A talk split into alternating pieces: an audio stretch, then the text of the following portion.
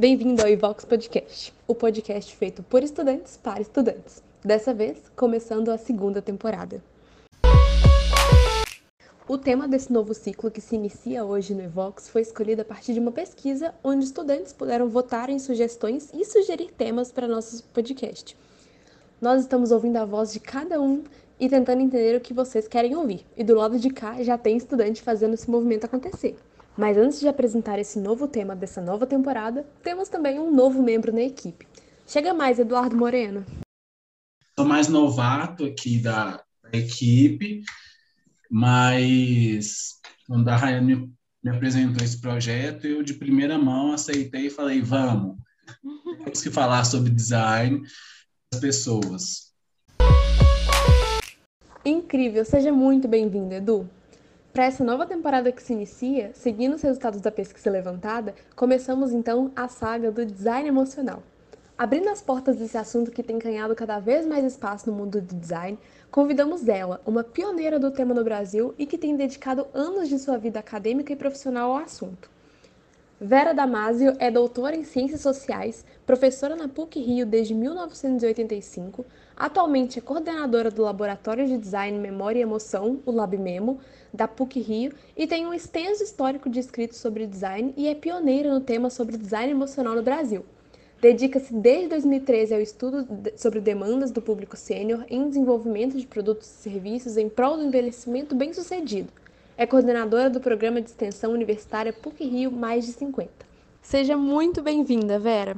Gente, a primeira coisa que eu queria dizer é que foi um dos presentes maiores da minha vida nos últimos tempos. Ontem eu fiz aniversário, olha que coisa. E hoje. Ah, parabéns! Pois é, dia do meio ambiente, gente, olha que data. E, e, aí, hoje de manhã, eu falei, no dia da entrevista, eu vou dar uma passada nas perguntas para me preparar, né? E foi muito legal. Eu primeiro queria dizer que eu estou muito feliz, estou muito honrada, sabe? Muito honrada mesmo. E foi muito legal é, me revisitar. Quando a gente faz anos, né, sempre tem aquela do que, que eu fiz, o que, que vem para frente. Quanto mais idade, inclusive, a gente vai perguntando o que eu fiz, o que, que ainda tem que fazer. E foi tão bacana relembrar, sabe? A primeira pergunta que vocês fazem é que isso começou? Como é que eu vim parar no design? Porque eu sou da segunda ou terceira turma da PUC, que foi a segunda escola, então realmente design nem tinha esse nome, né? Era desenho industrial e comunicação visual. Uhum. Estava se discutindo ainda o nome da profissão. São duas escolas no Brasil, e a ESD, né? E, e a PUC não tinha muita identidade, no sentido. É, a, a, o nosso curso foi um é, é, foi uma coordenação, era uma coordenação de letras, gente. Olha que loucura! O design da PUC nasceu do departamento de letras. E era uma coordenação de manifestações artísticas e virou um curso. Então, metade dos meus professores eram artistas. E parece que estava todo mundo ensaiando. Imagina, segundo curso do Brasil, meus professores, muitos não eram formados em design eu vou dizer, é como se fosse um curso meio sem personalidade.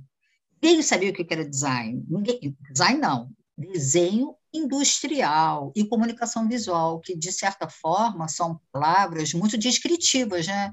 Desenho industrial é o quê? É desenho para a indústria, os produtos da indústria. E comunicação visual é comunicar visualmente. Mas aí aconteceu uma coisa pura. Vitor Papanek, ele foi visitar a PUC em 1980. Eu estava me formando, ainda um pouco sem personalidade. E o Papanek escreveu um livro que vocês devem conhecer, era muito agressivo, né? Ele começa dizendo não existe profissão mais impostora que o design. O livro dele foi traduzido para todas as línguas, mesmo de português. Mais impostoras que o design, só o design da publicidade que anuncia as coisas idiotas que o designer fala. A gente não conhecia esse livro. Nós recebemos um velhinho fofo, do olho azul, que ficou encantado com a PUC. A PUC é uma universidade jesuíta, os jesuítas têm essa marca, os jesuítas têm um, um, é uma, é uma linha da igreja muito intelectualizada e muito voltada para a sociedade. As primeiras universidades jesuítas diziam, gente, a gente vai aprender para aplicar. Então, a gente já tinha essa marca, todos os cursos, tá? O juramento dos alunos da PUC é muito bonito nesse sentido, é servir à sociedade. Faça o que você fizer, de filosofia a química. E eu me formando com essa marca jesuíta, a gente tem muita aula de ética, sabe? E, e aí chega esse homem do olho azul e que foi caminhando pela PUC, foi ficando encantado com os, com, com os bambuzais, né? E, e, e, a gente não se deu conta, mas o design social que ele pregava, o design para o mundo real, o design para as necessidades é, das pessoas deficientes físicas, de, uma, de, de um design que nem era exatamente industrializável, porque você não vai fazer design para as classes mais populares, né? Aquilo foi abraçado pelos professores da época e pelos aqueles alunos, sabe que nem um náufrago se agarra num toco quando, tá, quando não tem onde mais se apoiar, porque porque primeiro respondia muito aos anseios dos estudantes daquela época. Né?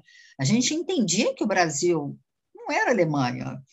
A gente ficava incomodado de estar fazendo coisas lindas para uma minoria. Então, foi um encontro, é, é, foi um presente, sabe, da vida o Papanek ter aterrissado na PUC. E o design social da PUC é de uma vericidade, sabe? Tem a ver com a escola. Mas o que, que aconteceu? É, a gente não dava muita bola para a beleza. Não sei se vocês leram o livro do Papanek, mas o Papanek é como se fosse um pé no estômago, que ele começa a mostrar rádios que ele faz com esterco, né? ele falava muito dos produtos locais, com material local. Então, a gente ficou um pouco relapso em relação à forma. Sabe assim, quando tem que ter uma quebra de paradigma? O design é para atender necessidades e não para ser bonitinho. Ele vai ser como tiver que ser. E isso talvez tenha sido uma, não vou dizer uma falha, mas um traço que, que custou, de alguma forma, um pouco caro para a PUC. Mas o que, que aconteceu? Eu saí de lá Fiz dois estágios que também mudaram a minha vida. Eu fui fazer um estágio com a Luiz Magalhães, que, que era o designer de todos os designers. Ele fez dinheiro, para você ter ideia. Petrobras, é, o, o metrô de São Paulo, tudo que tinha de comunicação visual e desenho de produto parava no escritório do Aloysio Magalhães na época, eu fiz o, a sinalização do metrô de São Paulo. Imagina, o metrô de São. Foi, foi em 80, gente, 79, 80. E eu trabalhei também no MIC, era um antigo Ministério de Indústria e Comércio, no grupo de desenho industrial. Eu fiz uma colhedeira de mandioca. Então, eu acho que eu fiz assim as duas coisas mais complicadas, porque você não precisa de nenhuma outra área para fazer uma sinalização é desenho, é comunicação visual na veia. Você, você com os ensinamentos de desenho, é, da comunicação visual da arquitetura, você dá conta sozinho. E uma colhedeira de mandioca também. Tinha muita engenharia de produção. Eu, quando me formei, é, aí foi uma coisa bacana, né? Porque eu já tinha uma, uma identidade como aluna, é, tinha trabalhado em dois super estágios, e é, fui abrir um escritório, não sei se vocês. É, é, um, é um ícone carioca, tá? O, os quiosquezinhos que tem na praia, tinha o Genial, que era um dos poucos quiosques de praia, que toda noite acabava num quiosque do Genial, na frente à praia, a gente comia um cachorro quente que até hoje tem o mesmo gosto, tomava Coca-Cola, e o meu escritóriozinho foi chamado para fazer o quiosque novo da Genial. Então, sabe assim, quando você faz três projetos jovem, né? três projetos icônicos. Aí o que, que aconteceu? Casei e meu ex-marido foi aceito para estudar em Harvard, economia. O meu ex-marido que fez o plano real, sabe aquela coisa assim, que se eu não tivesse ido para Harvard, a gente não ia ter esse dinheiro na carteira? E o que, que você faz com uma profissão bacaninha, começando. Eu trabalhei com meu chefe, sabe, no MIC, ele era o meu sócio. Um projeto, nossa, assim, icônico, né? Aí o meu marido, é, o meu ex-marido é aceito para ir para Harvard e fala, Vera, quatro anos, faz um mestrado. Eu fui, eu não vou dizer que eu fui contrariada, mas eu fui é, achando que, no mínimo, eu ia dar uma parada na minha profissão. Bom, fiz meu mestrado e aí um novo mundo se abriu. Gente, porque sabe quando as coisas a linguagem visual, a teoria da cor, tudo faz sentido. Aí eu passei dois anos estudando. Eu nunca, nunca fui uma boa ilustradora. E aí eu imaginei assim, puxa, mas fazendo. Existem outras maneiras de ilustrar. Eu vou estudar o potencial da colagem. Peguei três movimentos da arte que incluíram a colagem como uma técnica e virei de cabeça esses três movimentos, essa técnica, e a minha tese, na realidade, foi uma exposição na cidade de Boston, que eu peguei sete assuntos completamente diferentes: Primeira Guerra Mundial, a história da tipografia, a cidade de Boston, e fiz uma colagem para cada um. Voltei para o Brasil com uma coisa inédita, gente um título de mestrado em design, não tinha pós-graduação em design. Aí eu voltei com dois filhos, três mil livros, um diploma de, de mestrado em design é, gráfico, e meu ex-marido com um diploma, ele estudou hiperinflação. A tese dele foi sobre hiperinflação. Quando a gente chegou com esses títulos, a PUC, onde a gente tinha estudado, blá, blá, sabe, contratou, eu nem sabia o que era Nunca tinha dado aula, gente. Filho, filho, um mês, o meu filho Pedro veio com 13 dias. Gente, ele fez 13 dias, eu enfiei no avião com a Júlia e viemos embora. Eu sempre faço, falava isso nas apresentações, duas coisas marcantes na minha vida. Os dois diplomas, a, nossa mudança era livro. Nós compramos 3 mil livros. A minha mudança tinha cestos, livros e brinquedos para a Júlia.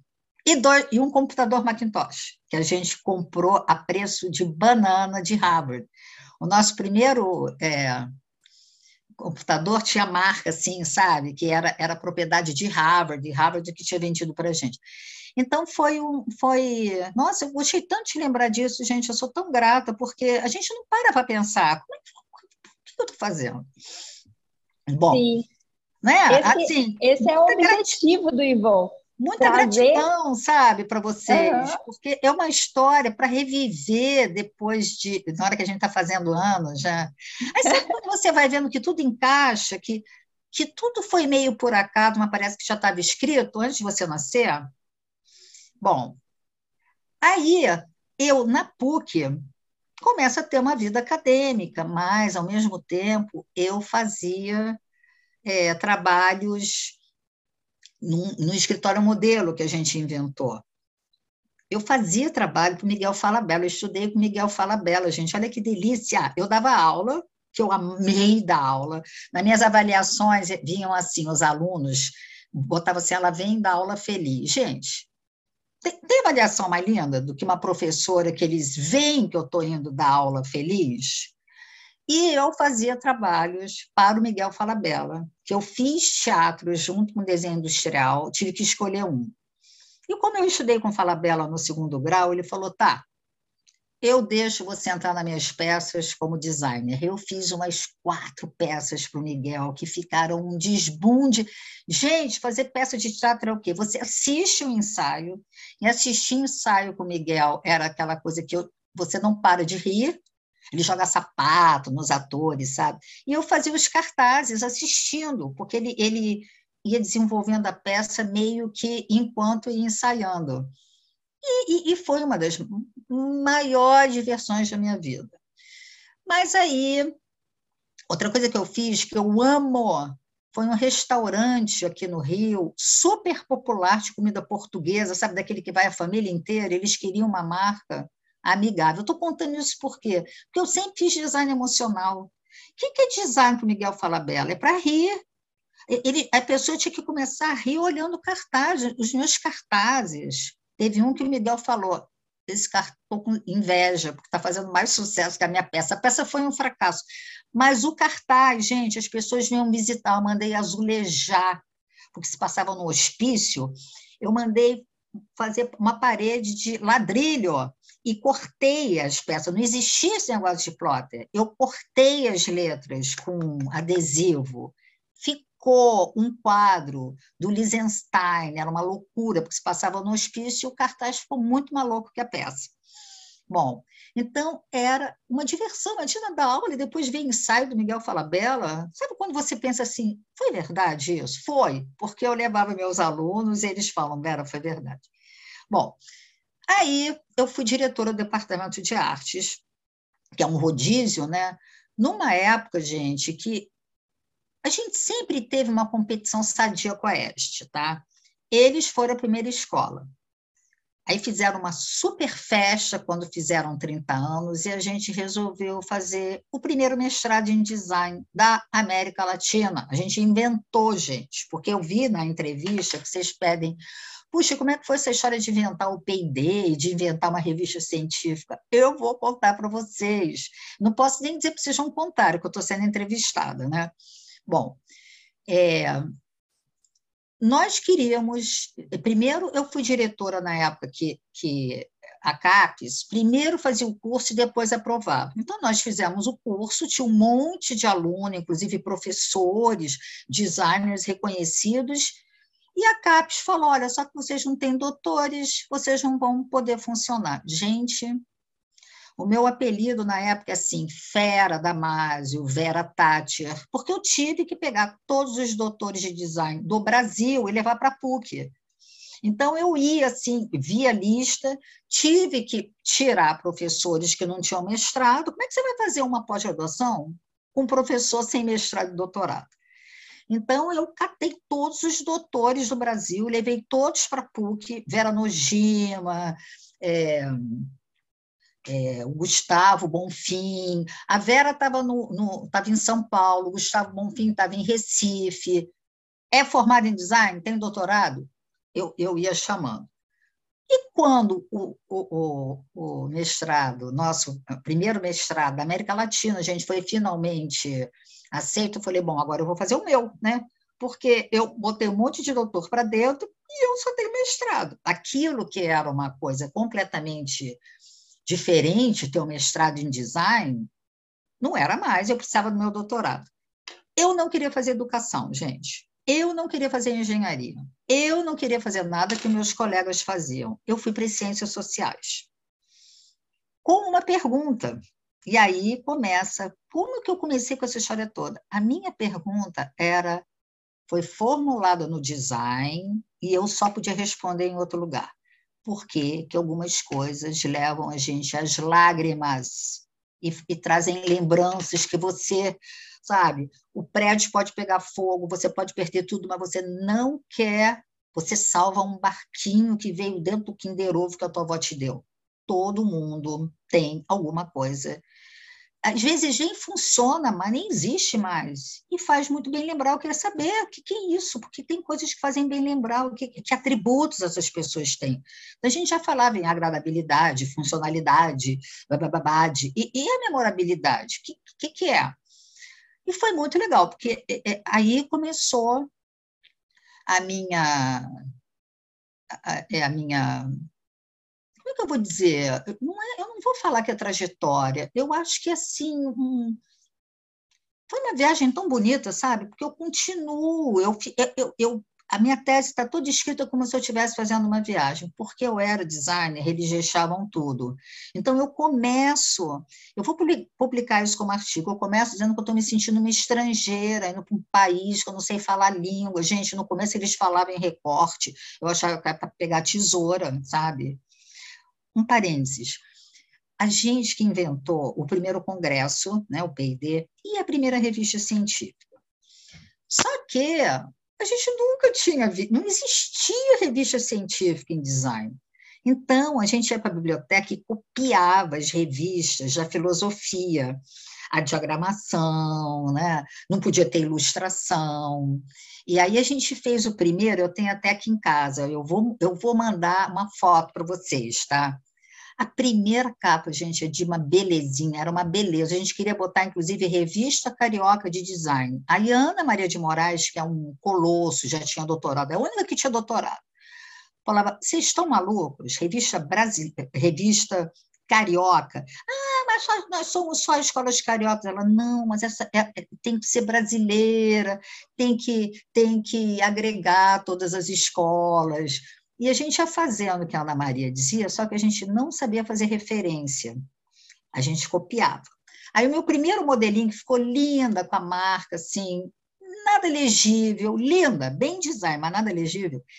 Eu fui designada para pegar a revista e levar para a BNT. Vocês já ouviram falar da BNT, né? Gente, a BNT existe, tem endereço. Eu toquei a campainha, entrei na BNT. Vocês acreditam? Para mim, a BNT era uma uma instituição, né, que, sei lá, pessoas de verdade, quase todos velhinhos, aí pegaram a revista e quase que eu matei todos do coração, porque eles viam lá aquelas referências. Não, olha, ela botou ponto vírgula em vez de ponto. Sabe aquela coisa assim, qual a diferença de um ponto e vírgula de um ponto? Hoje, quem faz mestrado, quem faz doutorado, quem faz pesquisa sabe referência bibliográfica, tem da BNT e tem uma outra norma. Mas ponto e vírgula e ponto é completamente diferente, gente. Então, a, a revistinha que eu levei para ele está toda toda arriscada. A gente teve que contratar alguém para fazer um projeto gráfico, que era muito sem graça fazer projeto gráfico de revista científica. E esse modelo que existe até hoje foi consequência de uma visita que eu vi que as pessoas da BNT são de carne e osso. Bom, voltando para o mestrado, passei quatro anos levantando por que, que as coisas fazem bem lembrar, com teorias sociais. E aí você vai descobrindo, gente, não é à toa, o design, quando você vai ver no CNPq, está lá escrito que é uma ciência social aplicada. Olha que coisa linda. Porque designer não se contenta em olhar e falar, ah, é, essa é a realidade dessas pessoas, já ah, é, essa é a realidade é, dessa cidade. Ah, é essa a realidade. A gente vai lá e quer mudar, a gente quer, vai lá e quer melhorar, a gente vai lá e tem que, tem que interferir, né? a gente intervém na realidade.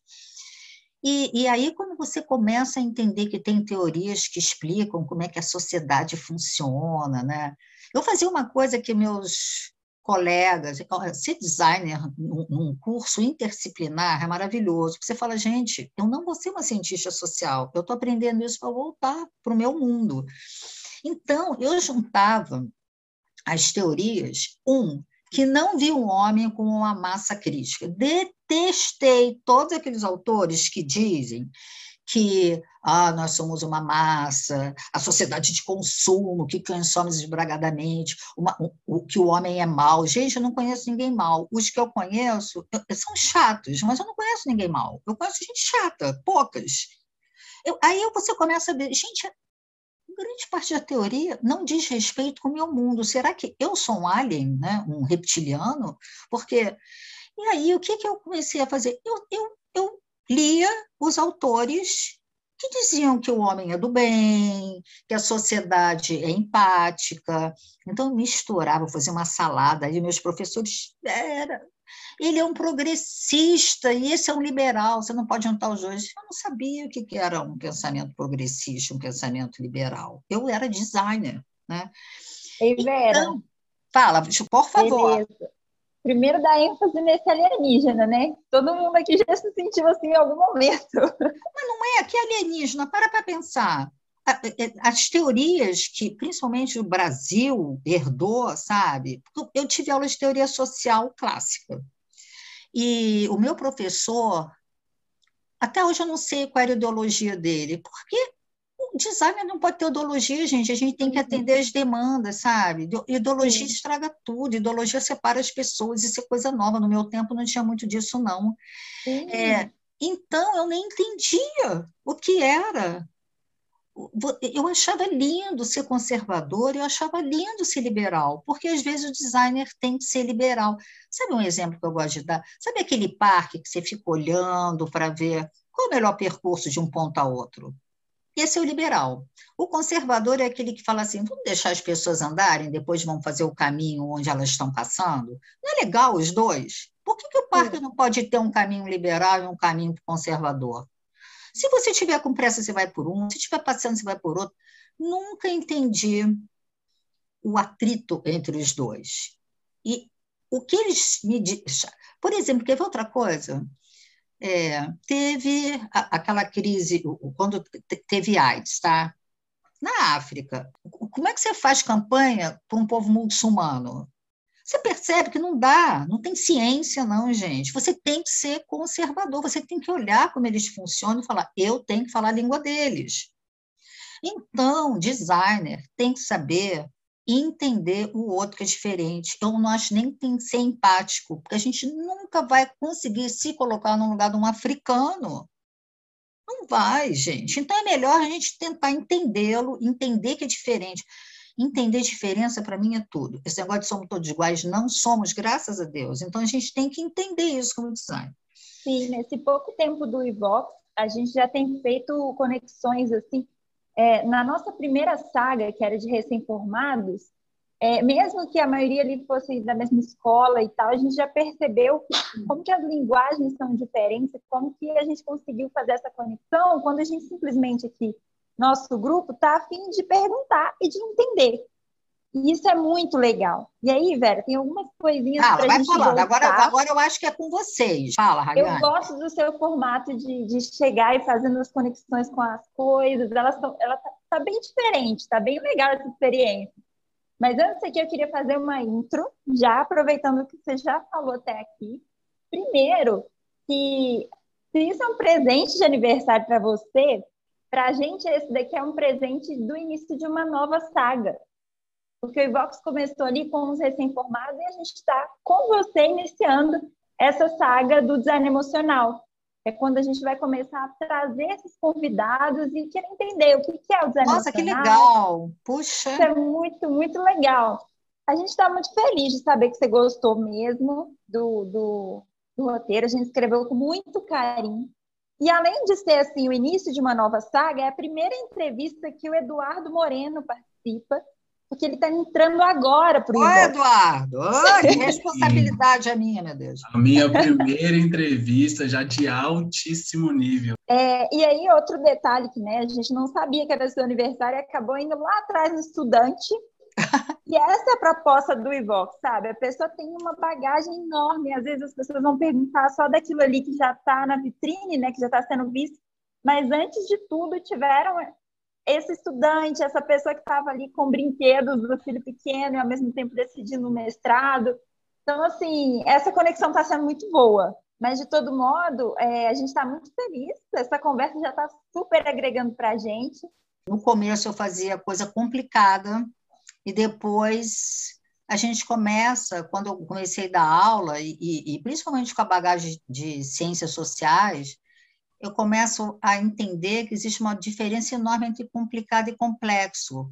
O complexo, sim, você não consegue responder sozinho, você tem que, que descobrir qual vai ser seu parceiro, né?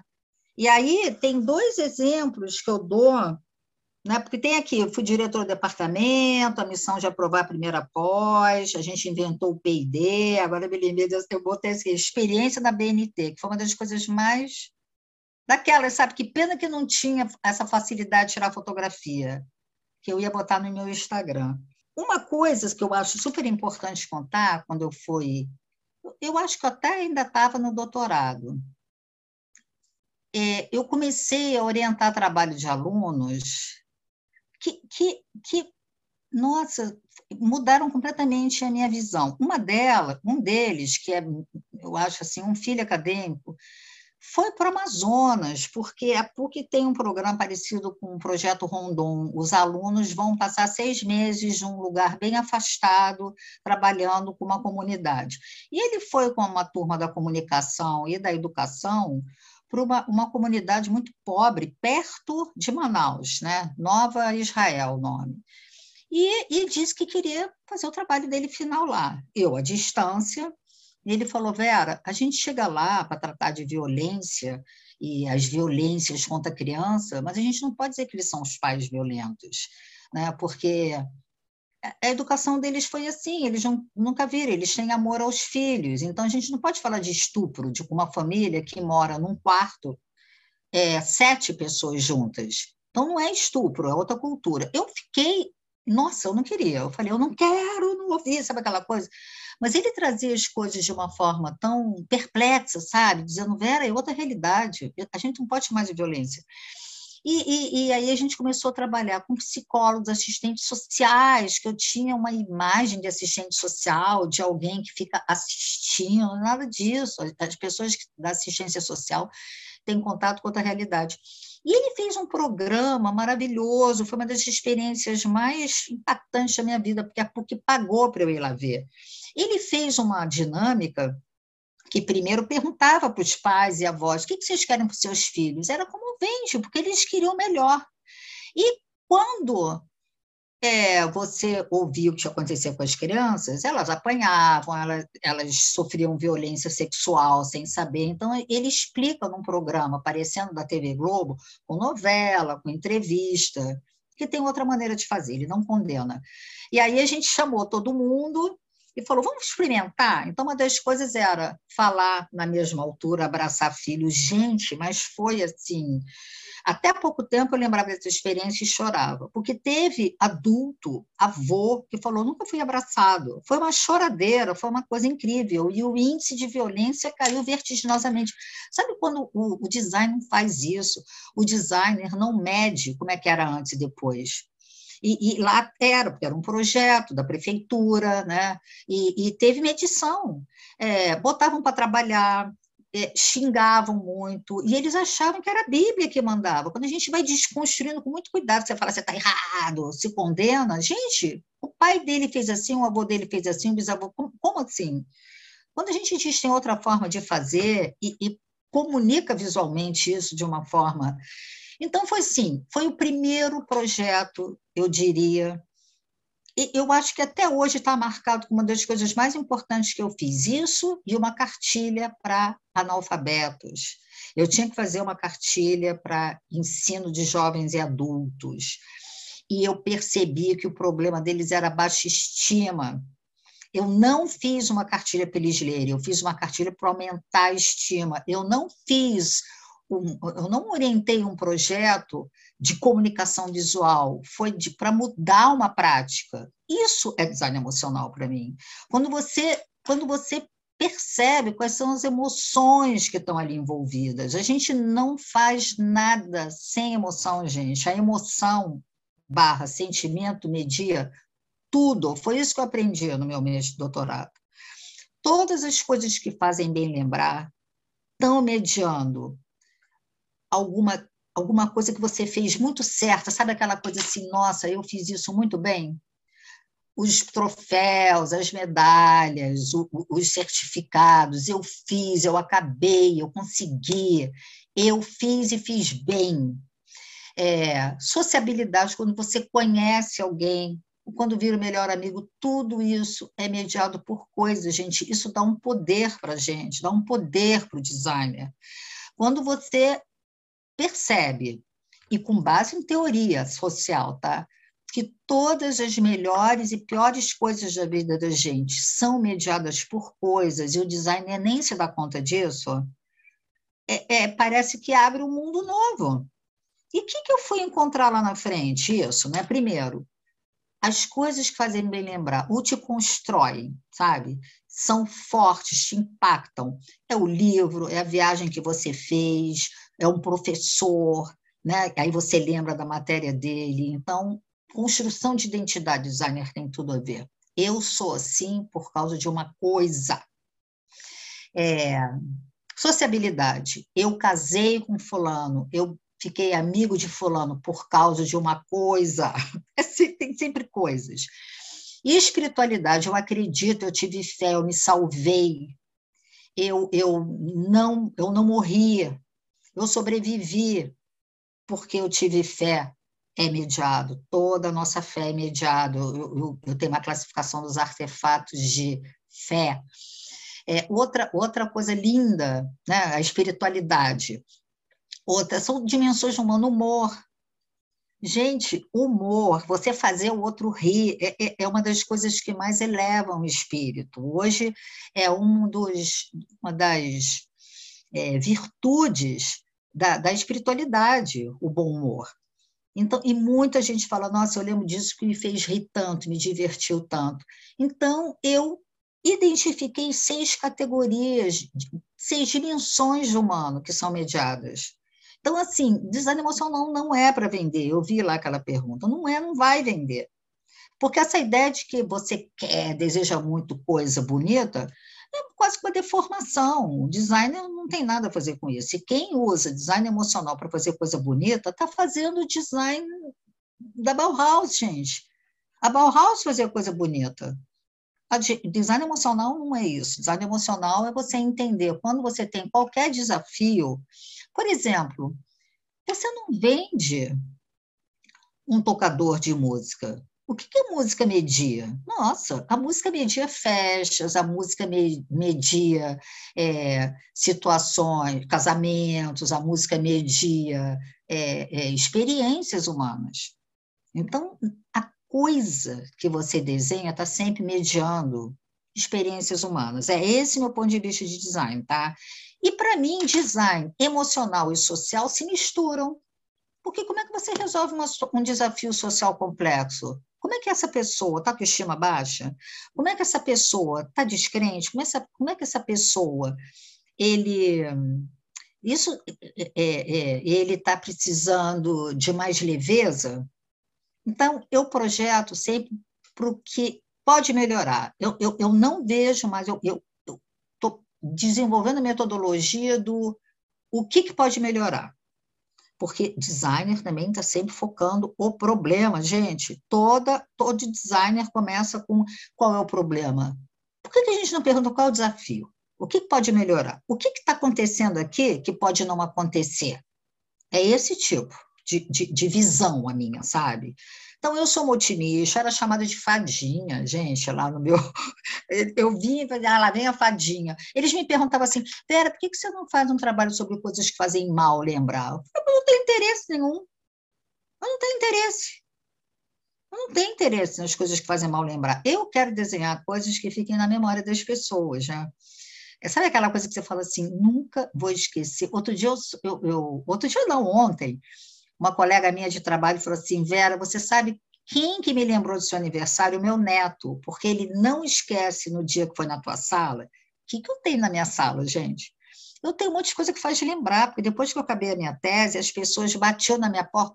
Ô, oh, Vera, você que gosta disso, eu estou com pena de jogar aqui essa máquina, esse barbeador, essa, essa meia furada. Gente, eu tenho na minha sala um armário cheio de coisa que faz bem lembrar de colegas. Eles falam assim: não falei que fui eu, não, tá? Mas você que se interessa, tá lá. E tem um monte de brinquedo. E esse neto dessa minha colega, Vera Nojima, que foi uma das que eu contratei como um doutorado, uma vez entrou na minha sala com dois anos, gente e ele não esquece do armário de brinquedo.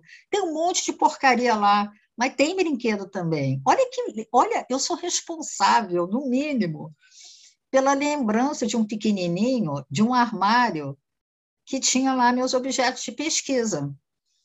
Então, assim, é uma maneira de projetar. Design emocional, é, é, você, quando você detecta, e o que, que eu estou estudando? Psicologia positiva, neurociência, neurociência fotografa as áreas do cérebro que estão sendo acionadas.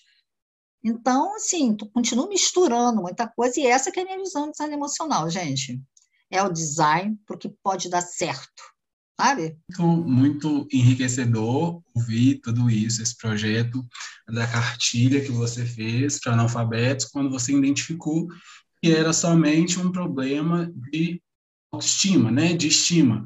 Então, é muito rico quando a gente tem essa possibilidade de enxergar qual é o problema, ou enxergar qual seria a deficiência e trabalhar em cima disso.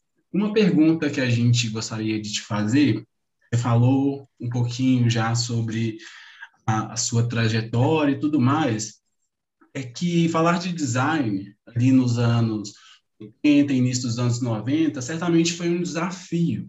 Né? Como você percebe essas mudanças de trazer questões do design naquela época para os dias atuais? Olha, é, Eduardo, tem uma coisa curiosa, né? Porque como eu eu trabalhei em instituições muito muito fundamentadas, né? A Luiz, eu, eu, trabalhei como é, é, estagiária. Depois eu fiz um escritório com um ex-colega do Ministério dos Comércios. Aí eu fiz o doutorado, eu voltei, mestrado, eu voltei para a PUC. Então, o que, que acontece? A orientação de trabalho fazia com que eu continuasse a projetar. E como eu estava na PUC, e a PUC é do design social, não era difícil para mim falar de design, sabe? Porque é, é, talvez seja um ambiente, Eduardo, ótimo Sabe, quando Sim. você. O que, que uma pessoa que projeta para o social quer projetar para o social? Onde você faz isso? Na universidade. Então, eu, eu dava disciplinas, tem isso, né? O aluno tem que buscar o projeto que ele vai fazer fora. Então, uma das turmas, por exemplo, tinha que ir para a Rocinha, encontrar parceiro na Rocinha, a maior favela a gente não gosta mais de falar, depois que eu fiz o, o, o produto para Fala Comunidade, Fala Comunidade do EJA, foi um jornal, Eduardo, porque uhum. eu descobri que jornal é o símbolo de quem sabe ler. Então, a cartilha ficou em forma de jornal. Na época diziam, velho, não vão conseguir ler em duas colunas. Eu falei, vão, porque eles vão ter motivação. O jornal é deles, eles que deram o nome, eles digitavam e eu transformava em matéria. É, eu botava os professores com, que nem a Miriam Leitão, sabe, de ladinho, assim, é, com a foto que eles mandavam. É, então, esse projeto eu fiz na PUC. Eu fui convidada para fazer esse projeto por, pelos colegas de educação eu começava a ser convidada na própria PUC para fazer esses projetos e ou orientava alunos que entravam nas comunidades e faziam é, projetos para pequenos empreendedores, para marca de restaurante familiar. É, tem várias notícias. Saiu uma notícia uma vez a, a Globo, né, que é a, o jornal fez uma reportagem numa revista de domingo, teve uma repercussão incrível. Foi lá na PUC, tirou fotografia de uma turma de 30 alunos com os seus parceiros. Então, tinha desde o motoboy, que queria é, é, falar dos seus negócios, até o restaurante familiar. Então, eu nunca tive dificuldade, eu, mas eu me sinto assim uma, uma felizarda. A vida realmente é muito boa comigo, porque me botaram na PUC sem querer, que eu fui visitar a PUC, disseram, ah, você tem um mestrado contratado para o quadro principal. Oh, sabe, as coisas parecem assim que vão caindo do céu. É, então, eu nunca tive dificuldade de, principalmente, falar de design social, porque é tão necessário, é tão transformador. Eu dou aula há 35 anos, faço as contas, 70 turmas. 70 turmas vezes uma média de 20 alunos, é, olha quantos projetos, muitos aconteceram em museus. Eu já é, a aula de projeto tem sempre um mote. Eu já fiz aula para situações de perigo, aí vão psicólogos. Eu já fiz aula para marca de pequenos empreendedores, tem que ir para Rocinha todos os assuntos. Já, já fizemos uma aula que eles tinham que ir para museu, aí faziam uns aplicativos, sabe que o aluno, os alunos de segundo grau, além de ir para o museu, ainda conheciam curiosidades dos, das figuras históricas, né? Então, eu, eu digo assim que eu tenho um repertório. Quando você vai lá no meu currículo lá e ver o que eu já orientei, eu me sinto parceira de cada projeto daqueles. Desde jogo, e olha, se você me disser, Vera, você conseguiria, nunca fiz isso, hein? Você conseguiria classificar, sob o ponto de vista emocional, todos os seus projetos? Eu acho que sim. Quer ver até o quê que eu já... Tem um aluno que era surfista, que disse que não aguentava mais ver famílias inteiras afogadas, que no fim de semana, o pessoal da Zona Norte, que não tem contato com a praia, vem para a praia e não sabe reconhecer corrente. Às vezes o mar está, vocês não têm mar aí, né? Mas o que, que acontece? Você vê aquele mar que parece uma lagoa, se tem uma corrente, gente, e vocês não sabem que tem uma corrente, ela começa a puxar você para o fundo. Se você nada contra a corrente, que não é à toa que é uma expressão, você morre de cansaço. Corrente não puxa para o fundo, a corrente puxa para um lugar que você não quer ir. O aluno detectou isso. Vocês acham que adianta falar para esse pessoal que vem surfando em cima do ônibus e do trem que a corrente é um crespor? Não adianta. Sabe o que, que ele fez? Ele contratou o Gabriel Pensador, que era amigo dele, para fazer uma música dessas. Ele fez um videoclipe e passava no trem que vem da central para os subúrbios. Olha que genial! Muito eu genial. fiz isso, mas não é genial. Foi super, foi um trabalho final que eu tive que, que escolher uma banca, porque dizia assim, isso não é comunicação visual, porque é música. Gente do céu, que nome é esse, comunicação visual, que você tem que fazer? Será que o, o menino até pensou em fazer bolacha, sabe, de chope? Uhum. Você acha que alguém vai ler tá? como reconhecer uma corrente? As pessoas. E outra coisa, Eduardo, você não ia entender, porque a, li, a linguagem era para quem. Você sabe que. Não sei se em Minas é assim, mas aqui no Rio, dependendo do bairro, você fala um português completamente diferente. Sim, aqui também. Então a música, era, o refrão era camarão que morre na praia. Camarão, para mim, é esse camarão que você come frito. Camarão, né? não, camarão que morre na praia tem uma denotação lá de uma pessoa que é idiota, que tem cocô na cabeça. Eu vou saber disso? Gabriel Pensador sabia. Uhum. Tem essa vivência, né? Teve menos afogamento. Você entende? Isso é impactante tem menos afogamento no ponto tal, tal, tal, porque naquela linha passava o videoclipe que o menino fez e teve professor que achou que aquilo não era comunicação visual. É, estima é, porque você, o, o funk era assim, meio que chamando o cara que entra na corrente sem saber de burro, mas numa linguagem que você não ia, ninguém, nossa, mineiro, então, não ia entender mesmo. Eu que moro em frente à praia não entendi, né? É, era uma coisa completamente cultural. Eu estava falando com a autoestima dele, porque ele não se incomoda de morrer, olha que loucura! Ele é tão exibido, então era um funk que, que chamava ele de otário, bobo. Você sabe que é a pior coisa para carioca, né? Vocês não sabem? Ser chamado de otário? Sim. Porque a gente é esperto, né, Eduardo? Muito. Olha que coisa. Isso é emocional. Você pega os brios do cara, você pega ele pelo que. Você não chama ele de valente, porque morrer afogado, oh, enfrentou o mar, não, burro, camarão. Sim. Então é emocional. Eu acho que se eu pegar cada projeto que eu orientei, já tinha, a gente ia pelo emocional sem perceber, né? Agora não, agora eu sei. Agora eu sei. Para fazendo um link aí da sua experiência como orientanda para alunos, Conta para a gente um pouquinho dessa, de como é, né, de como surgiu essa dinâmica dos estudos e pesquisa no Laboratório de Design, Memória e Emoção, por favor. É uma coisa assim.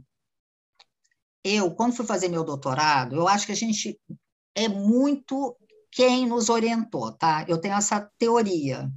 Dependendo do seu orientador, você é uma orientadora. Quando eu fui para as ciências sociais, gente, eu estou falando sério, quando falavam, vamos fazer um recorte, eu achava que era para pegar tesoura, mas eu que vinha do mestrado de colagem. É, quando eu fui conversar sobre a minha questão, não sei porquê, a UERJ vivia em greve, tá? Eu fui conversar na casa da minha orientadora. Gente, ela me serviu profiterol. Ah, eu, eu ainda dizia assim, a pessoa que me orientar vai ter que me dar comidinha na boca, que nem passarinho, sabe? Porque eu sou, eu, eu, eu vou ficar muito perdida. E ela ficou uma amiga, porque ela tinha mais ou menos a mesma idade. Ela dizia: Vera, você não é minha orientanda, você é minha interlocutora. Ela foi fazer um doutorado fora e me largou, sabe? Dizendo: você não precisa de orientação. Então, eu sou assim, gosto do que eu faço. Os alunos geralmente se dão muito bem comigo. Hoje, ele. Antes a gente se encontrava na sala, sempre falando de todos os trabalhos. Teve um momento que eu comecei a ter um grupo mais de memória e um grupo mais de desafios complexos. Foi a minha trajetória. O meu trabalho foi sobre memória e emoção. Eu estudei memória social. Memória no sentido de estruturante da nossa identidade. Não é memória coisa. Memória é muito legal, porque memória inclui esquecimento, Eduardo, sabe? Eu não sabia disso. Você escolhe o que, que você vai lembrar. Você escolhe o que, você vai dar relevo na tua vida. E isso é, uma, é um grande mistério para a neurociência também. É, é, é um assunto muito interdisciplinar. A gente e, e, essa teoria que eu estudei, que eu adoro falar dele, defende que a nossa memória é coletiva, porque nós somos absolutamente sociais. Então, a gente não lembra fora de um quadro social, de um quadro físico, de um quadro material. A gente sempre lembra num espaço e com pessoas presentes ou na nossa imaginação, na nossa lembrança. Né? Então, quando você faz uma bobagem, quando é criança, você, você lembra porque você está com a tua família desaprovando na tua imaginação. O cara é muito fera, gente. Então, as Lab Mocinhas disseram: isso é uma teoria, gente. Não existe uma teoria do desafio social complexo. Isso é o nosso foco e pode ser alcançado por várias teorias. Então, a memória é eixo da trajetória da nossa orientadora. Eu gostei, sabe? Muito interessante, né? Bom, estamos chegando ao fim do episódio, mas definitivamente não é o fim dessa conversa, porque esse assunto é muito amplo. Então, nos próximos dois episódios, teremos a continuação desse papo com a Vera Damasio. Não esqueça de seguir o Ivox nas redes sociais, arroba Ivox Podcast no Instagram, e nos ouvimos na próxima semana. Até mais!